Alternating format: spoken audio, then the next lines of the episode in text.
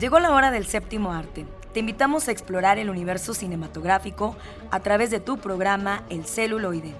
Entérate de festivales, talleres, música de todos los tiempos, ciclos, grandes leyendas, cartelera, adaptaciones, historias, entrevistas, recomendaciones, el eco de las ciencias y mucho más. Arrancamos.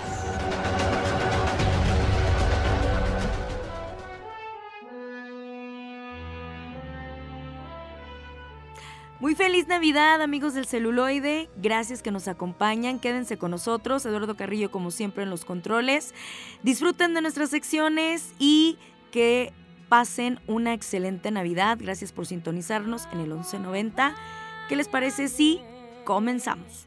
Porque puede suceder. Homenajemos al cine de ayer, época de oro actriz famosa por el papel de Ada Romano en la cinta que la consagraría definitivamente, En la palma de tu mano, de Roberto Gabaldón, acompañada de Arturo de Córdoba y Ramón Gay. En sus primeros roles también utilizó el seudónimo de Nasira de Tello. Hoy, en época de oro, recordaremos a Leticia Palma. Bienvenidos de un cariño traicionero. Mi destino, que fatal, me condenó.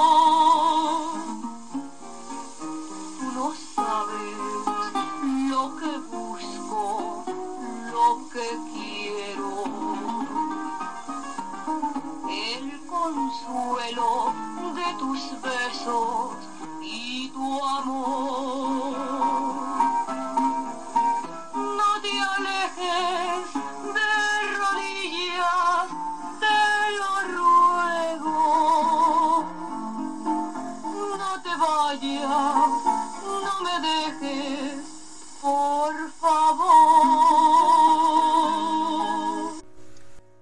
Leticia Palma, acompañada por el trío Los Jaibos, en la película Camino del Infierno nos dan la bienvenida a la emisión de hoy. Amigos radioescuchas, muy buenas tardes. Excelente sábado de cine para todos ustedes. Soy la Gloria Ruiz, verdadero nombre de Leticia Palma, nació en Paraíso, Tabasco, el 23 de diciembre de 1920. Fue ahijada del general Lázaro Cárdenas, la actriz debutó en el cine mexicano en un papel incidental de la cinta Yo bailé con Don Porfirio, a la que seguirían El hombre de la máscara de hierro, Escuela para casadas y No me defiendas compadre, en donde sus papeles solo servían para mostrar su inquietante presencia y personalidad magnética. Es hasta ser dirigida por el español Miguel Moraita y el chihuahuense Roberto Gabaldón, que alcanza el estrellato con cuatro cintas fundamentales en la historia del cine mexicano, derivadas de la notable pluma del joven escritor Luis Espota. Hipócrita, en la cual Antonio Badú le canta precisamente el célebre tema que da título a la historia, en una escena que pasó a la posteridad. Vagabunda, nuevamente acompañada por Badu. Es mientras se filmaba esta película que el director y actores principales acceden a hacer una participación especial en la película También de Dolor se canta, protagonizada por Pedro Infante. Camino del Infierno. La truculenta historia de amor entre Pedro Uribe, un delincuente al que le amputan una mano, personificado por Pedro Armendaris, y una cantante de cabaret que contrae lepra, personificada por la propia Palma, y que sobresale por la secuencia final, en la que ambos personajes, desesperados, ascienden por unas escaleras interiores a lo alto del Ángel de la Independencia, donde son asesinados a tiros por la policía.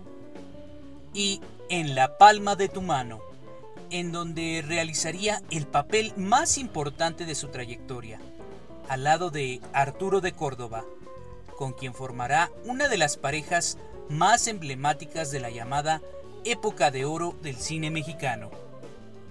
Poco después de rodar su, su papel más importante, Leticia Palma sufrió el revés más duro de su vida al entablar un pleito con el entonces dirigente de la ANDA, Jorge Negrete, quien la acusaba de sustraer documentos legales de la asociación para su beneficio personal, por lo que fue llevada a juicio en una de las asambleas más largas de la historia de la ANDA en donde quedó en medio de un jaloneo por el liderazgo de la asociación entre Jorge Negrete y Mario Moreno Cantinflas, estuvo a punto de desatar la violencia entre los dos grupos contendientes.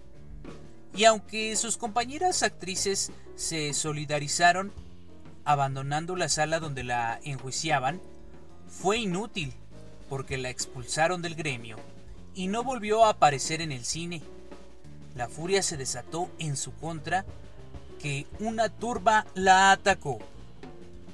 Sus últimas participaciones fílmicas fueron en Mujeres sin Mañana, junto a Andrea Palma, Rebeca Iturbide, Carmen Montejo, Wolf Rubinskis y Ramón Gay.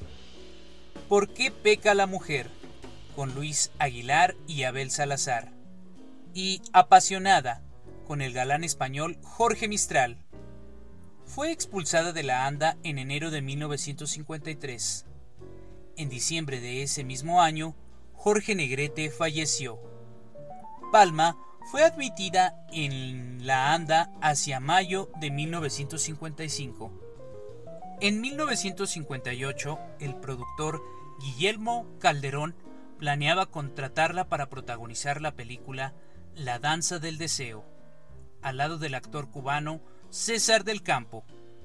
El proyecto no se concretó y la tormentosa estrella no volvió a pisar nunca los sets cinematográficos. Leticia Palma pasó sus últimos años alejada de los reflectores y consagrada a la poesía. En 1998 tuvo una última aparición pública, cuando Cristina Pacheco la entrevistó en su programa Conversando. Muere en su casa de Cuernavaca, Morelos, el 4 de diciembre del año 2009. Paradójicamente, un día antes de que se cumpliera el aniversario luctuoso de Jorge Negrete. Si bien logró desarrollar su talento histriónico, llenando las pantallas con su presencia, atractivo, sensualidad e intensidad, de acuerdo a la crítica, en ninguna de sus actuaciones estelares convenció en su papel de heroína, pero fue una villana perfecta. Yo soy Alex Jara. Feliz Navidad para todos ustedes y continúen sintonizando su programa El celuloide. Llegó el momento de recibir a nuestros invitados. Escucha la entrevista.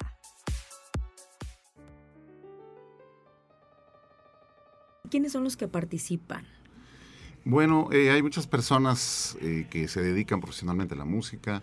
Eh, y muchas, bueno, curiosamente no nada más son personas que cantan o tocan, también hay participaciones de, por ejemplo, la foto de la portada es de Carla Cooper, quien también trabajó con Jorge en proyectos de teatro, con quien compartió muchos espacios, escenarios. y, y, la foto de reverso es de Miguel Villalpando, también especialista en fotografía.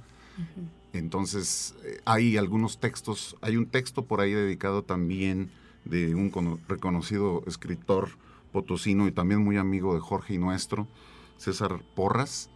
En la parte interior viene ese texto que también muy amablemente y por supuesto con, la sensibilidad que le caracteriza, nos, nos, compartió. Entonces todas las personas participaron de manera em, pues muy generosa, muy amable, muy desprendida.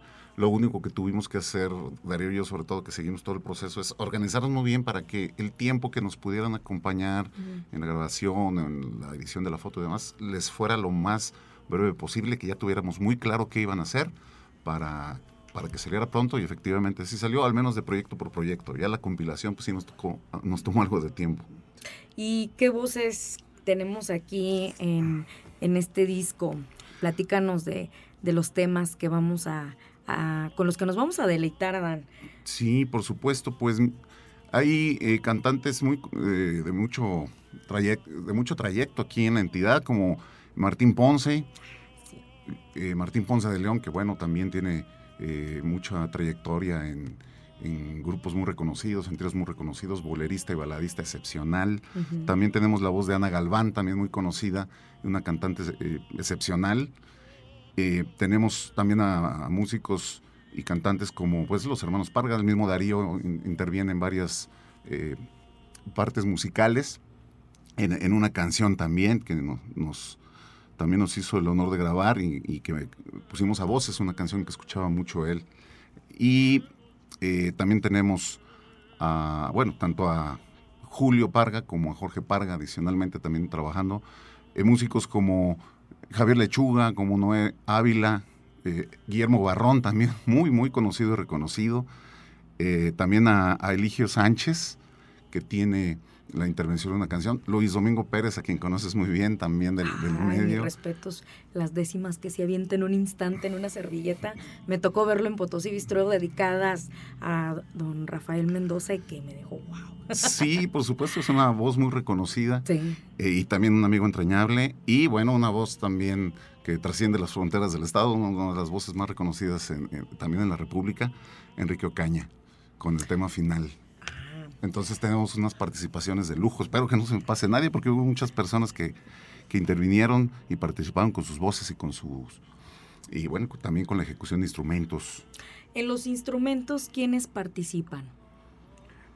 En medida considerable, varios de los que ya mencionó Adán, este, pues instrumentistas, digamos, mm, en el caso de Martín Ponce, él toca sus instrumentos, de Eligio toca el instrumento que, que graba, en mi caso, bueno, también toco el instrumento que grabo, mi hermano Jorge hace una participación en uno de los instrumentos que domina, que es el 3, este, por ahí mi hermano Julio hace una cosa que tiene que ver con un piano para una canción este, que teníamos grabada y que además creo que cabe mencionar, esta en particular es una de las canciones donde canta Jorge además, porque es una canción que grabamos hace tiempo con una finalidad distinta, este, eh, pero que bueno, es la, la canción con la que abre el disco es una canción donde, donde canta Jorge, Jorge Nieto, este, y entonces eso creo que le da un, un, poder, digamos, al, al disco. Creo que es muy poderoso que este disco se abra con su propia voz, con una canción que además eh, tiene un discurso muy, muy bello, en, este, más allá del concepto de belleza que podamos entender. Ujú. Es una canción muy aguerrida, de, can- de un canto social muy poderoso este, y, y muy profundo en, en- en su, en, su, en su estructura, digamos. ¿no? Y entonces, eh, que esto lo haga Jorge es, es maravilloso. Y músicos otros tantos, o sea, bien dijo Memo Barrón, que es uno de los músicos más este, reconocidos que, que hoy en día y con trayectorias, sobre todo el reconocimiento internacional creo que es algo muy importante y es un músico que ha trascendido las fronteras a niveles muy muy altos como un músico, como un músico pues de sesión de grabación, músico para o bandas de jazz, de son en Nueva York, en Puerto Rico, es un músico muy reconocido. Y, de- y después también, digo, mm, sin menos valor, pues todos los demás que participamos, gente que nos dedicamos profesionalmente a esto, Charlie El Bro, por ejemplo, que también Char- Carlos Hernández, que se dedica a la percusión, este, a los otros ya los mencionamos casi todos, pero... Pero, pero sí, creo que básicamente también muchos de los participantes tocaron el instrumento que, con el que desarrollaron su canción. Así es, y cabe destacar que como un águila hay una anécdota, hay una película. Sí, bueno, hay muchas anécdotas. De hecho, es una. eh, la canción representa muchas cosas familiares, o sea, no nada más para mi hermano y para mí, para el resto de mis hermanos, Ujú. para, para toda la familia.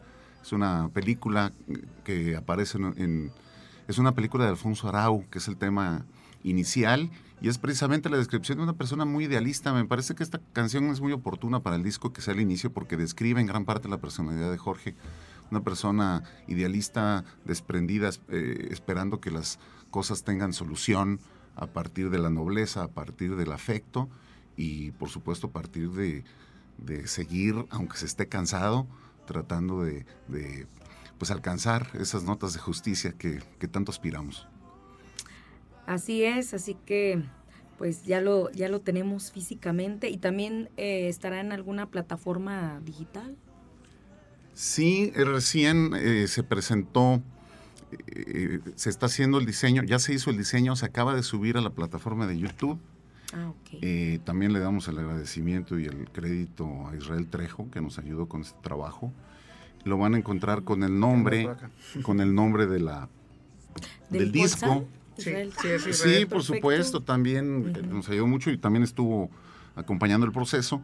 Y bueno, toda esta eh, mezcla de talentos se, se, va juntando en el resultado final. lo van a encontrar en YouTube con el nombre Como un águila hasta siempre, que es el título de la, del disco.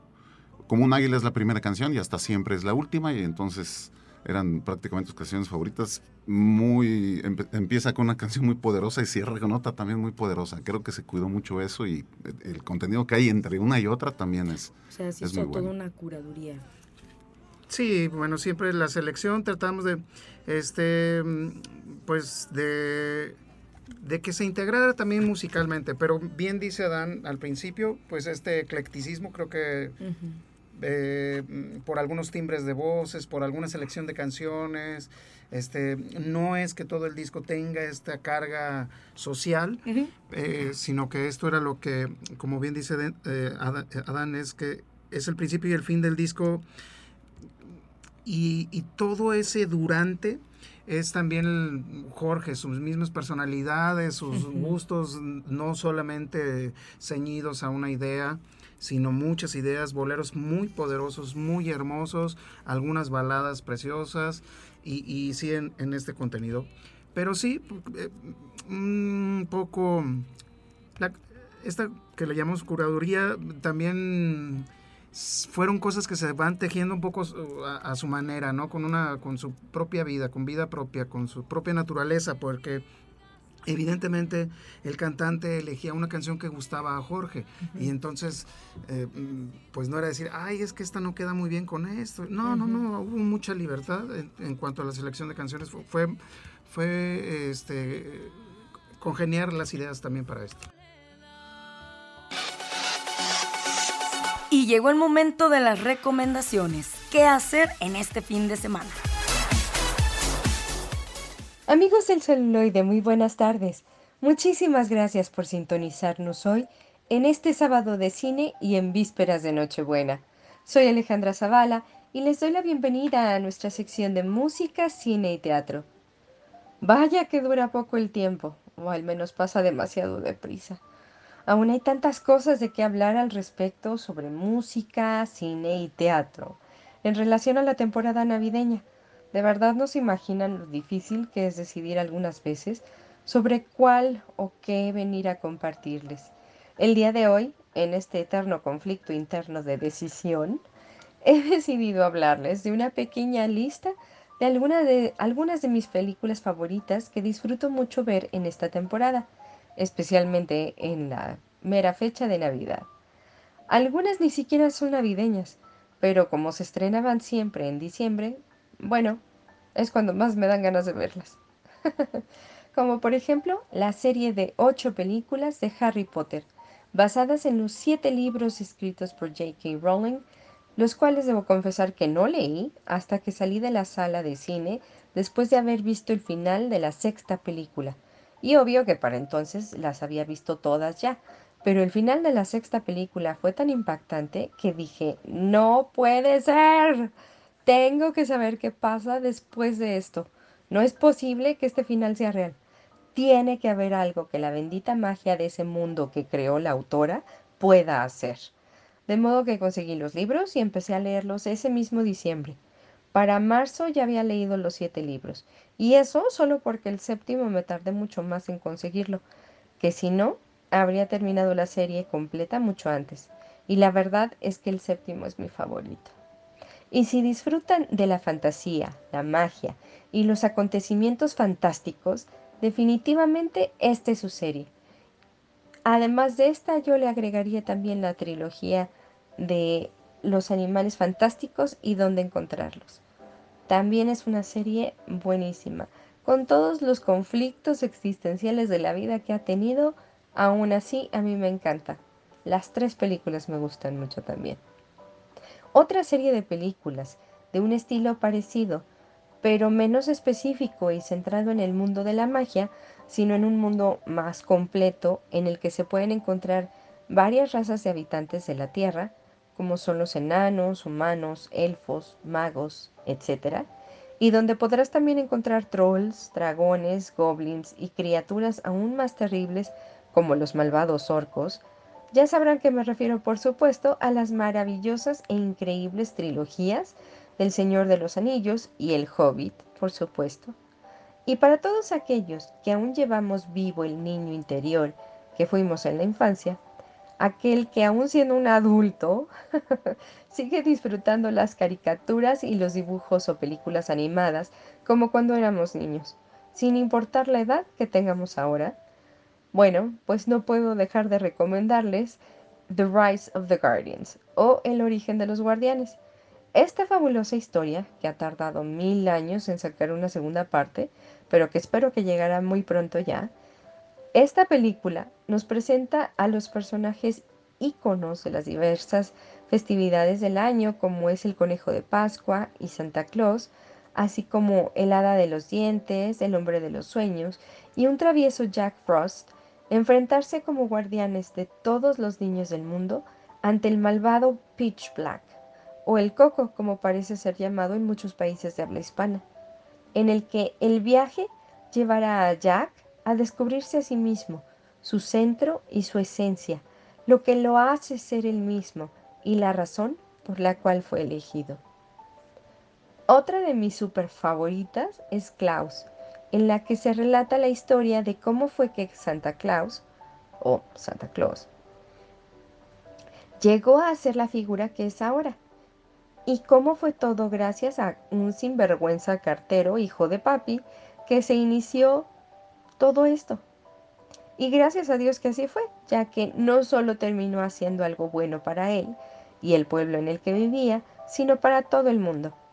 Es una hermosa historia de, de redescubrimiento, de transformación, de mejora, autoayuda, amor y amistad.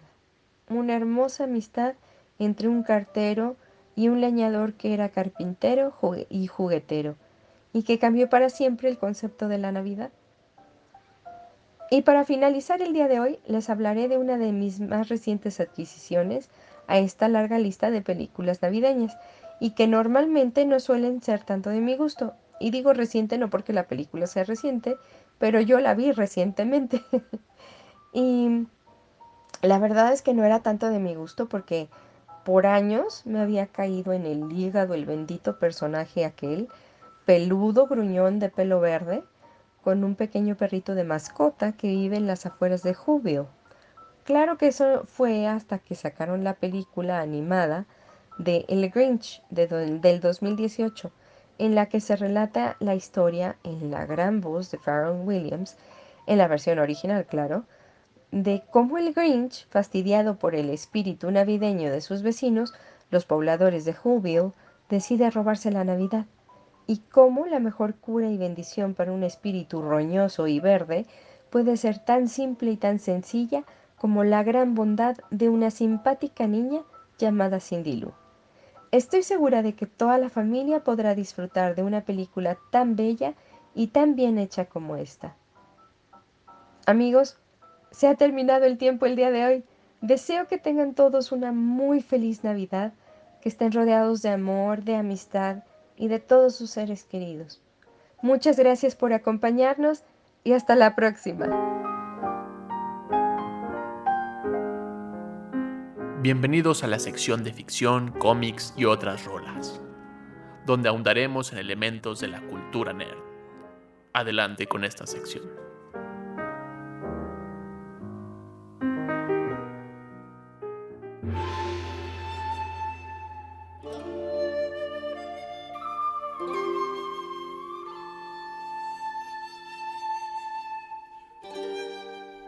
Hola a todos, bienvenidos al lado ñoño del celuloide. Me acompaña Lalo Carrillo en los controles. Yo soy Oscar Ramírez y quiero compartir contigo la película de Kung Fu Panda. Una película de 2008, animación producida por el estudio DreamWorks, que a partir de Shrek está lanzando otra serie de películas partiendo desde otra narrativa, otra óptica, otros valores, otra propuesta y no es que sea en sí o per se mejor o que sea este una gran alternativa entre comillas como eh, competencia a Disney ni que la filosofía de Disney esté mal sino que en este momento DreamWorks le ha dado en su punto. Y con la película de Kung Fu Panda que nos llevará a la historia de Po un panda que vive con su padre el ganso en una tienda de ramen, él soñará, tendrá ensoñaciones constantes de ser un este, guerrero, de tener, ser un gran maestro del kung fu. Y lo que está ocurriendo en el pueblo donde vive Po con su papá Ping, está por celebrarse una muestra, un debate, una batalla por quién será el famoso guerrero dragón. Están los cinco furiosos, que es tigresa, mantis, mono, grulla y víbora, que son los maestros del kung fu más grandes que hay hasta este momento, gracias a su maestro Shifu, que pues del, del chino, no del japonés del chino, es maestro Shifu, la traducción y que este a su vez eh, es entrenado por el maestro Uwek, una tortuga, quienes estarán heredando un montón de sabiduría, un montón de lecciones de vida, sobre todo para Po. Po es enviado al templo donde están estos maestros para que venda ramen, pero él está deseoso de, de saber quién va a ser el próximo guerrero dragón porque está por ser seleccionado y en su interior él desea ser uno de estos maestros, pero él solo hasta este momento quiere saber qué va a ocurrir en el templo de Jade, que es este lugar sagrado donde se aprende kung fu. Y tras un montón de vicisitudes, un montón de referencias a la cultura y a la historia china, eh, resulta que Uwe selecciona al guerrero dragón señalando a Po. Y entonces comienza el viaje del héroe con esta otra perspectiva de contar las historias de no tan diferente hasta este punto de un donadie, de un entre comillas un perdedor, alguien que es torpe y que deberá aprender a costa de lo menos convertirse en un super guerrero y sobre todo destinado a ser el guerrero dragón. En el Inter hay un personaje oscuro y siniestro que conocemos como el antagonista, el es este Tai Long, un tigre que ha sido encarcelado, odia sobre todo a Shifu, a los cinco em, guerreros y sobre todo él también desea convertirse en el guerrero dragón. Y entonces está Po por un lado, está Tylon por el otro, ambos queriendo convertirse en el guerrero dragón y por vicisitudes de la vida y que esto hace que la película sea maravillosa convirtiéndolo en una de las dos posibilidades que tienen las historias. Las historias pueden ser causales o destinales, es decir, el destino diseña la historia y, deberá ser responsabilidad del héroe eh, contrarrestar, atacar, enfrentar esas decisiones del destino. La causal es todas las historias avanzan porque los personajes y sobre todo el personaje principal, las acciones que toma hacen que la trama avance. Pero en este caso al tratarse de una historia que está marcada por el destino y que justo la película constantemente está recordando que el destino está marcado, llevará a Po a enfrentarse al maestro Shifu, enfrentarse a sí mismo, enfrentarse a sus nuevos compañeros que no se lleva del todo, que son los este, otros maestros del Kung Fu. Y nos llevará a esta historia de autoexploración, de autoconocimiento, de serenidad, con un mensaje muy muy profundo de que lo que nos hace ser excelentes está dentro de nosotros y no necesitamos eh, un ingrediente secreto. Es la gran fábula o la gran metáfora de la película que no necesitamos algo que esté mágicamente para sacar lo mejor de nosotros, sino que a través del esfuerzo, del trabajo, del, auto, del autorreconocimiento podremos enfrentar todo esto. Y otra cosa muy particular que marca la película es hacerle caso a tus maestros en el gran sentido de la palabra. Shifu, ser este discípulo de Ubi, tiene que hacerle caso a él y Po tiene que hacerle caso a su maestro en una cadena que va irá conectando las siguientes dos entregas de la película de Kung Fu Panda de una forma excepcional. Y hasta este momento eh, se enteran de que Tylon ha escapado y entonces será tarea de Po enfrentarse a él. Pero como Shifu tiene un oscuro secreto, un oscuro pasado con este guerrero, con Tai Long, decide que Po no está listo porque apenas acaba de descubrir cómo puede ser su maestro porque su maestro se lo encargó y empieza el conflicto interno de estos dos personajes que van creciendo a la par, lo cual les vuelve muy padre la película porque pareciera tener dos seres narrativos, no lo es, pero cada uno de los personajes tiene su propio viaje interno sobre el viaje del héroe en una triada narrativa muy locochona de la película, que todo está conectado con Tylon hasta el tercer acto y la tercera línea narrativa, que es Tylon contra Po. La primera son los guerreros contra eh, Tylon, el segundo es Shifu contra Tylon y el final contra Tylon. Y esas tres historias van súper marcadas por la idea contraria de lo que Tylon cree le fue arrebatado. Se ha convertido en un excelente peleador, en un oponente excepcional. Pero el odio que tiene, el coraje que le tiene, sobre todo a Shifu, a Uwei, y no haberle hecho caso a sus maestros, le causa un severo dolor que contra y chocará con Po, quien es todo lo contrario en el sentido de que él sí obedece a sus maestros y él sí desea hacerle caso a sus maestros, convertirse en este ser excepcional a partir de otras virtudes que contrarrestan las virtudes de Tylon hasta el encuentro final. Y en el encuentro final se cierran de una forma muy peculiar estas tres narrativas que tiene la historia, estas tres historias entrelazadas que tiene la historia. Que es la primera, la pelea, es la, primera, el primer cierre es la primer, el primer avance o el primer, la última historia más bien. el primer cierre es la última que avanza, que es la lucha entre Po y Tylon. Cierra primero esta pelea Tylon con este Po, con el movimiento dactilar de la de Ushi, la llave dactilar Ushi.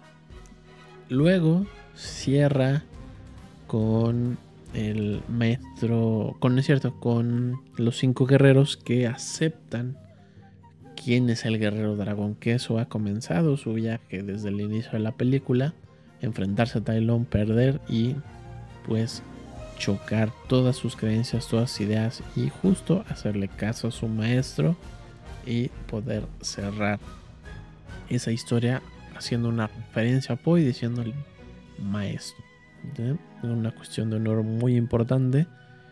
Cierra la temática de la película y luego nos da un remate muy, muy lindo cuando cierra el viaje del maestro Shifu. Que el maestro, el viaje del maestro Shifu es esta paz interior que se ve desde el principio, que esa falta de paz interior es lo que hace que arranque la historia. Manda a este ave a avisar a la prisión donde está encerrado Tylon para que no se escape y es por una de sus plumas que logra escaparse de Tylon.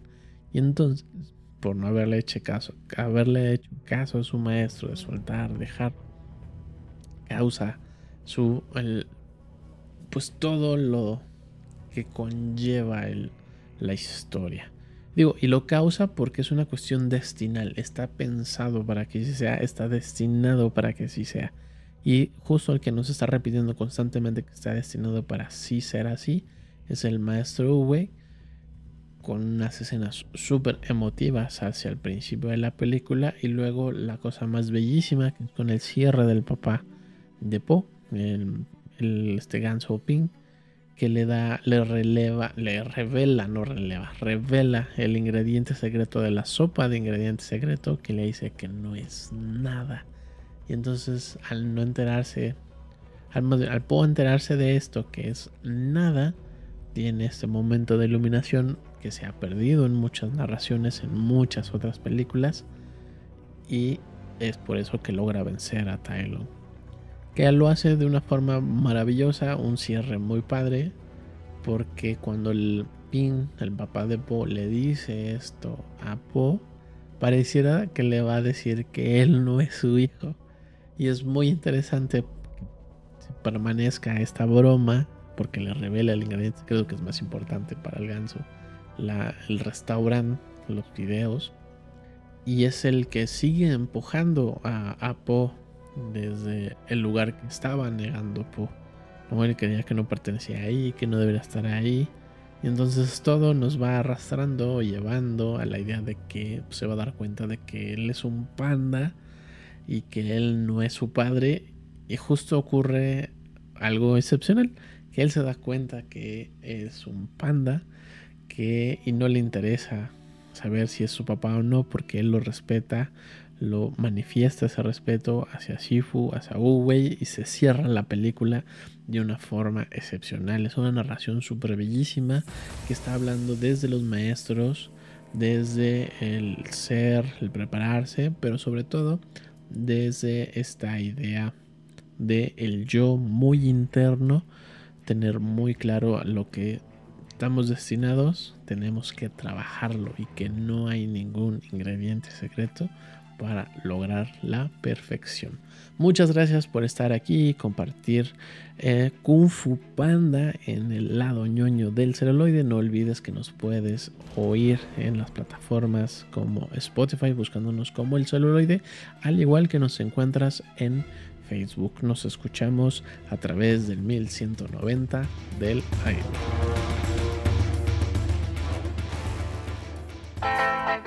Cinema Rapsoda. Historia del cine, melodrama y vida cotidiana.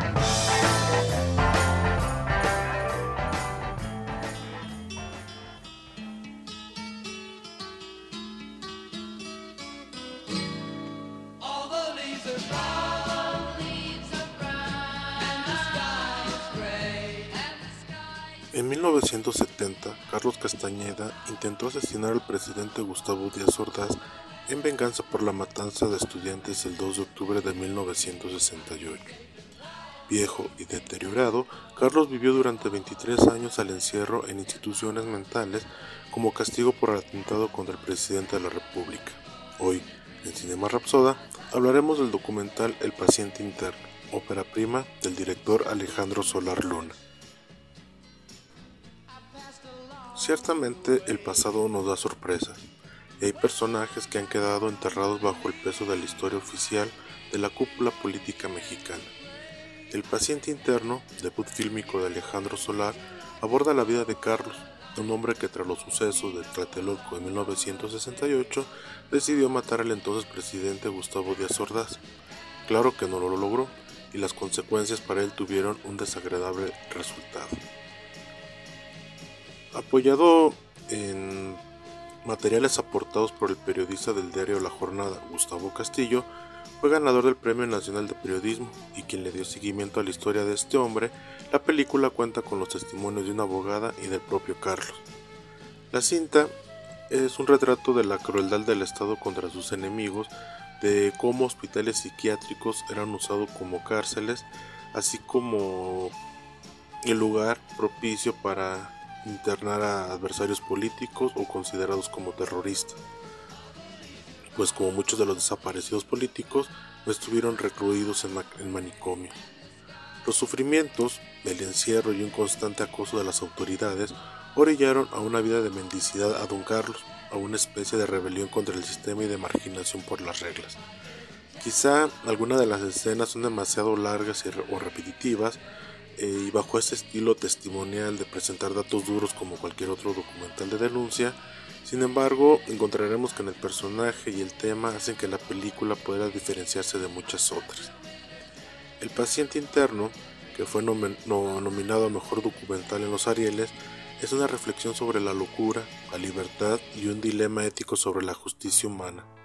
¿Quién merece ser castigado y quién está más cuerdo? ¿Aquel que mató estudiantes para que desarrollaran en calma los Juegos Olímpicos del 68 o el hombre que trató de matar a alguien que él consideraba un traidor a la patria?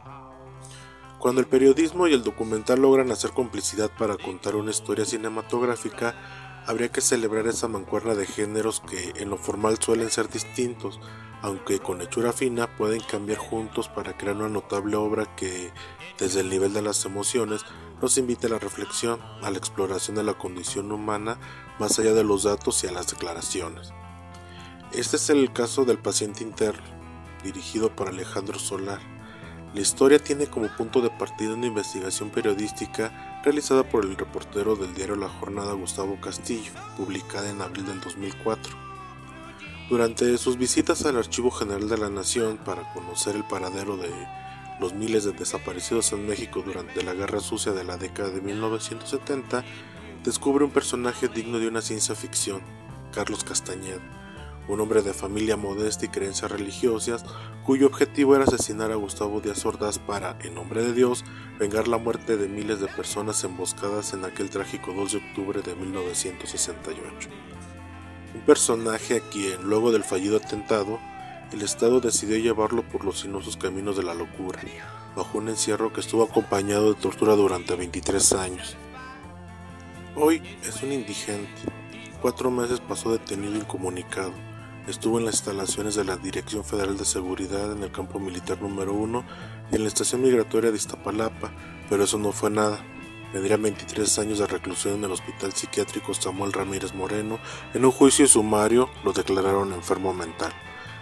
Lo notable de este trabajo es que el, reportero logró construir un poderoso retrato de Carlos Castañeda y al que habría que subrayar nunca conoció en persona, pero sí refleja un retrato muy cercano a un personaje que veremos después en el paciente interno a través de esta investigación e imaginación de la pluma de un periodista que nos revela un hombre aparentemente inofensivo que inexplicablemente sobrevivió a la tortura y a una estrategia a nivel de un campo de concentración. La historia que cuenta Castillo nos interna en la vida de Carlos Castañeda, este hombre sencillo, investido por la fuerza de Dios, en el cual a través este, de su perspectiva del mundo reconocerá el destino de miles de desaparecidos políticos en México durante las presidencias de Díaz Ordaz, Echeverría y López Portillo.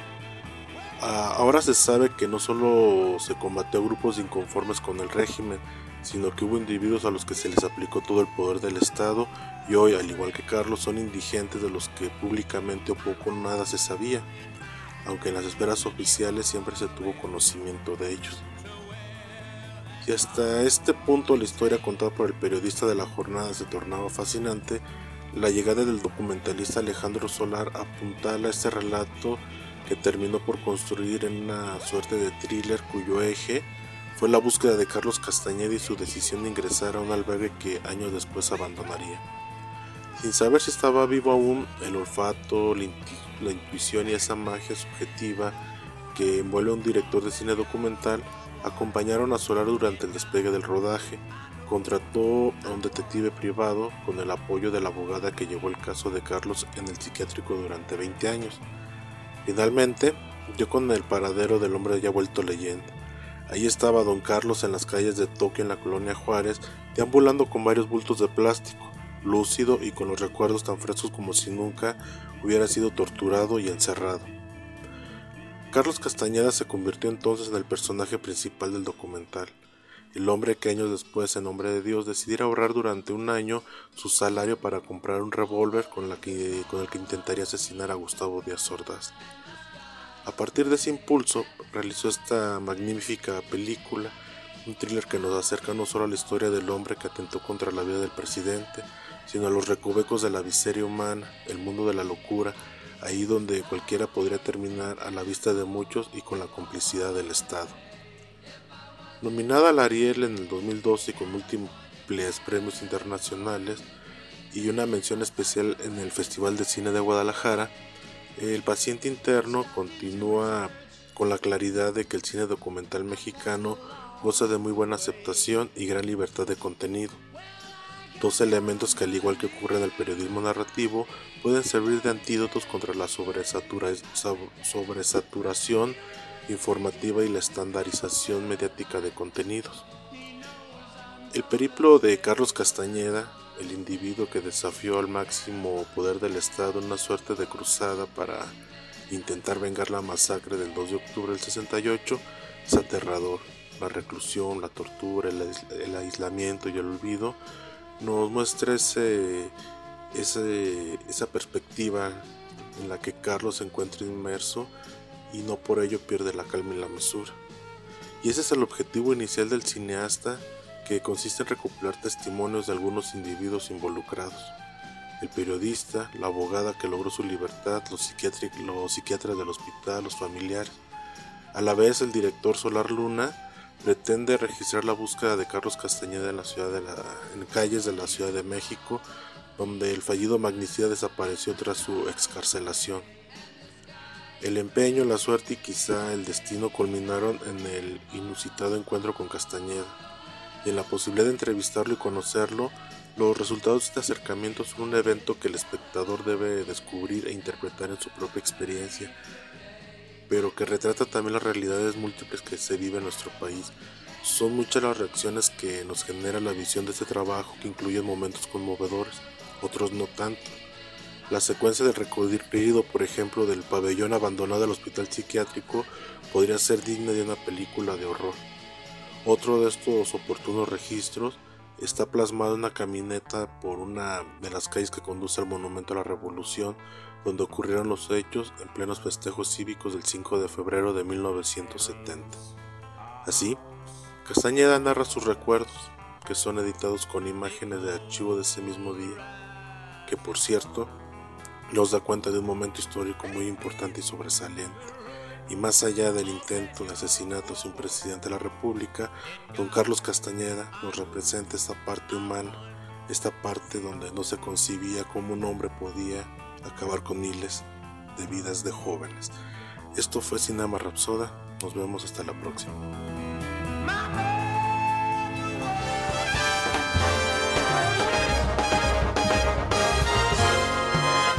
Esto fue El Celuloide.